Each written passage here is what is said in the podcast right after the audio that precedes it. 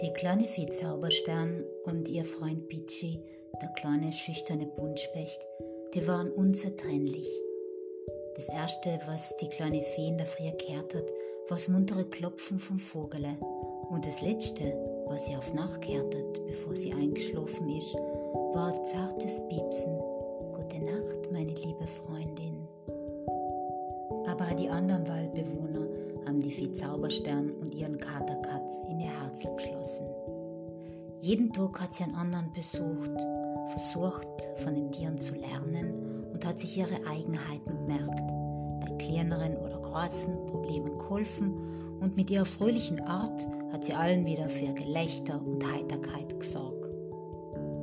Niemand hat sich mehr ein Leben im Wald ohne die quirlige Fee vorstellen gekannt.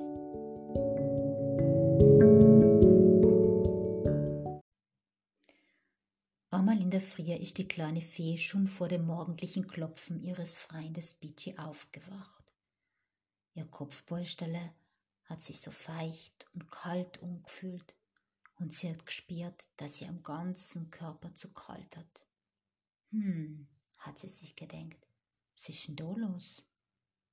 Aber dann hat sie verstanden. Irgendwo in der Nähe ist wohl ein Kindel, das traurig gewesen ist, weil das war nämlich der Grund, wieso sich ihr Herzl so zusammengezogen und die Feuchtigkeit sie so durchdrungen hat. Das war das Zeichen für sie, um sich aufzumachen und auszufinden, wo denn das traurige Kindel war. Gleich hat sie ihren kleinen Kater geweckt, hat sich ausgefertigt gemacht und die Läden geöffnet. Und draußen war die Feuchtigkeit noch mehr zu spüren. Der kleine Kater Katz hat verständnisvoll genickt, ist der Fee auf die Schulter gekupft und hui ist sie in die Luft gegangen. Sie seien vorbeigeflogen am Fuchsbau, am großen Ameisenhaufen und dem Erdloch der Familie Natter, alleweil weiter im Wald ein. Und es ist allem feuchter geworden. Nebelschleier haben sich schon gebildet, durch die die kleine Fee hat nun durchfliegen müssen. Ein Käferle, das ganz eifrig ein bisschen Moos zu seinem Baumloch getrogen hat, hat der kleinen Fee fröhlich zugewunken, weil für alle anderen war der Nebel nicht sichtbar und die Feuchtigkeit nicht spürbar. Die Gabe und das Gespür hat dem Leid die kleine Fee gehabt. Als der Nebel so dicht war, dass man nicht einmal mehr seine eigene Hand vor die Augen gesehen hat, na hat die kleine Fee Zauberstein gewusst, jetzt bin ich am Ziel. Erstaunt hat sie wahrgenommen, dass sie im Elfendorf umgekommen war. Jetzt hat sie leider ganz genau hinhorchen müssen. Weil hinhorchen, Sell hat die kleine Fee Zauberstein gekannt. Schon von der größten Entfernung her hat sie Stimmen oder Geräusche gehört, auch wenn die hellhörigsten Rehe nur geglaubt haben, sie waren allein gewesen. Und dann hat sie's gehört. Ein leises, feines Weinen. Langsam ist sie dem Schluchzen entgegengeflogen. Und am winzigen roten Fliegenpilz ist ein winzig kleiner Elf guckt. Da hat sich die kleine Fee zu ihm hingesetzt und gefragt, na, du? Du bist echt der Kobi, oder? Was hast denn du? Der Kobi hat aufgeschaut hat sich die Tränen weggewischt und jetzt dachte ich ein bisschen neugierig gefragt. Ja, ja, der bin ich wohl, aber warum kennst du denn meinen Namen? Da hat die kleine Fee gelächelt und geantwortet, dass sie alle Waldbewohner beim Namen kennt. Der kleine Elf war ziemlich beeindruckt und er hat der Fee Zaubersternen seinen ganzen Kummer erzählt. Man weiß, ich tat für mein Leben gern einmal ein richtiges Kind sehen. Wir haben in der Elfenschule so viel Interessantes über die Menschen gelernt, dass sie in Häusern wohnen, die fast beim Himmel umgehen, dass sie jeden Tag ein besonders Hund sehen, dass sie Wasser aus den Stahlrohren aus der Wand kommt, dass sie so in komische Blechkisten umeinander fahren und gleich in Blechkisten umeinander fliegen können und dass sie Da hat ihn die kleine Fee dann unterbrochen.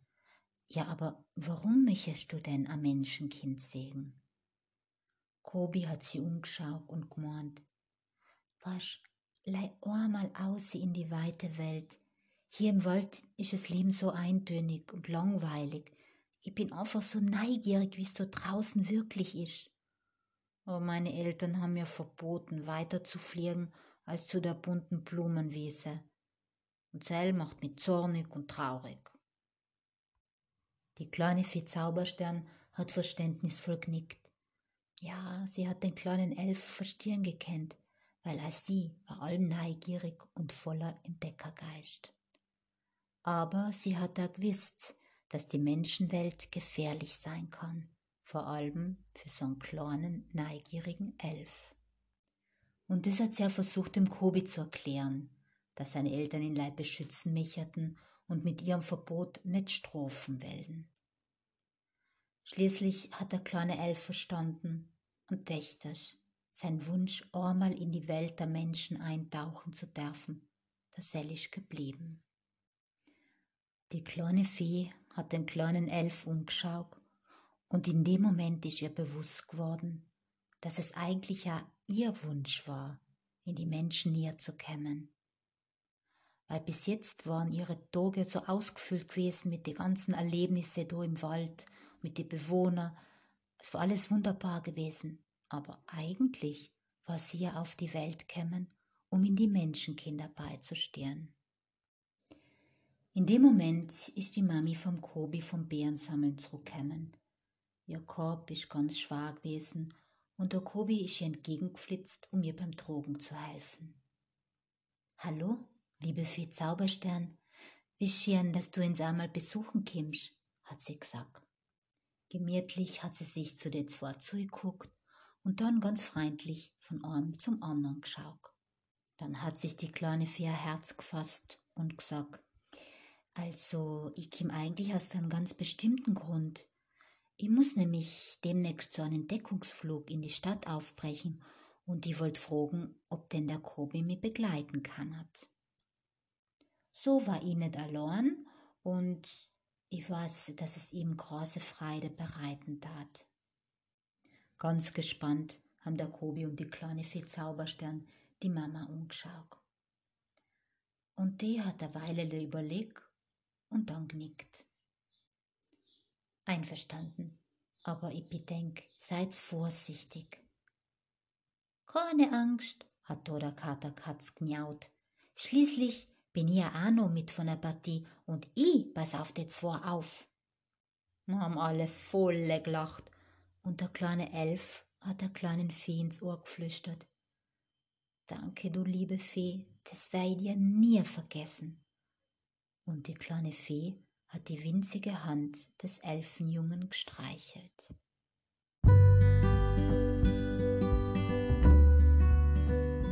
Das war die vierte Geschichte von der Fee Zauberstern und ihrem Kater Katz. Und wenn du wissen möchtest, wie es weitergeht, dann hoch dir doch einfach die nächste Geschichte an. Ich freue mich auf die.